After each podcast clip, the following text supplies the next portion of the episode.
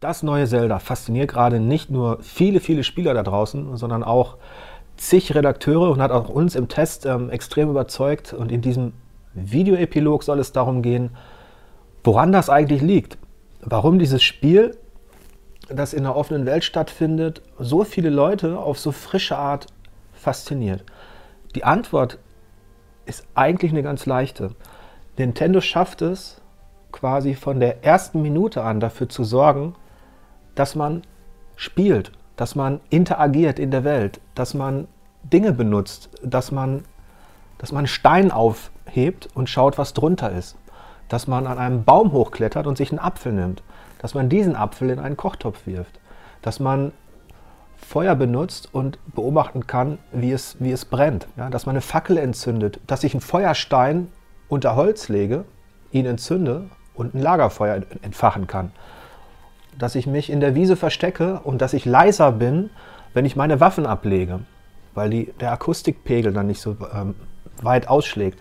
Das sind alles, alles Kleinigkeiten, aber dieser Anspruch im Kleinen, der sorgt dafür, dass dieses Zelda im Großen zu so einem besonderen Erlebnis wird, das einen wieder zurückführt in die Zeit, als man Videospiele noch ganz frisch und ähm, ohne diese ganzen Vergleiche im Kopf genossen hat, als man sich wie ein Kind ausgetobt hat und über die kleinen Interaktionen gefreut hat. Nintendo sorgt dafür, dass Link auf seinem Abenteuer eben auch stürzen kann, dass er versinken kann, dass er ertrinken kann, dass er verbrennen kann. Und ähm, diese Dinge von Aktion und Reaktion, aber auch von Ursache und Wirkung, werden über das komplette Spieldesign hinweg mit meinen Aktionen verknüpft.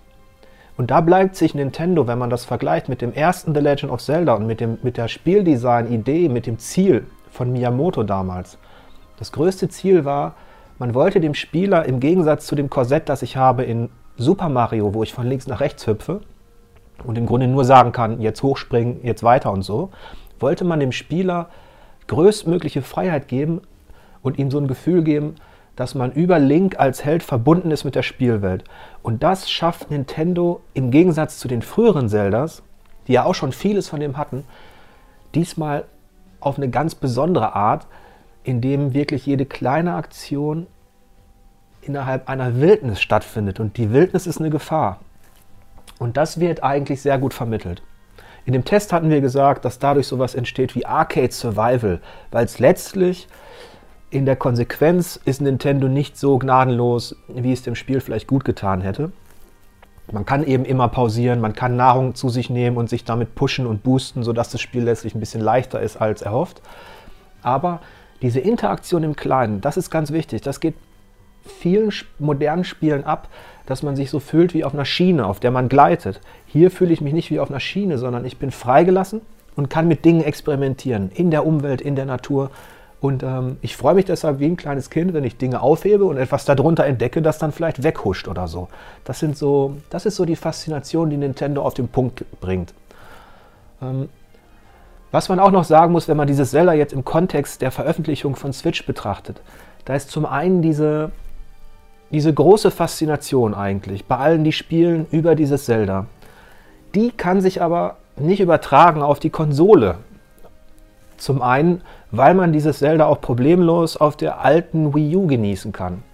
Dann ist es immer noch ein ausgezeichnetes Spiel, obwohl man Nintendo dafür hart in die Kritik nehmen muss, dass es die Gamepad-Features nicht nutzt, sprich, dass ich die Karte und so weiter nicht auf dem Touchscreen zeigen kann. Und warum fasziniert es jetzt? Warum kann die Konsole, also die neue Konsole Switch, diese Faszination nicht mitnehmen? Das werden wir in den nächsten Tagen noch weiter in unserem, in unserem Hardware-Test beleuchten. Wir werden auch jeden einzelnen Redakteur nochmal fragen, was hält er denn von der neuen Konsole? Aber da ist vielleicht so die Genialität Nintendos innerhalb des Spieldesigns, die wird von Zelda nochmal repliziert und demonstriert.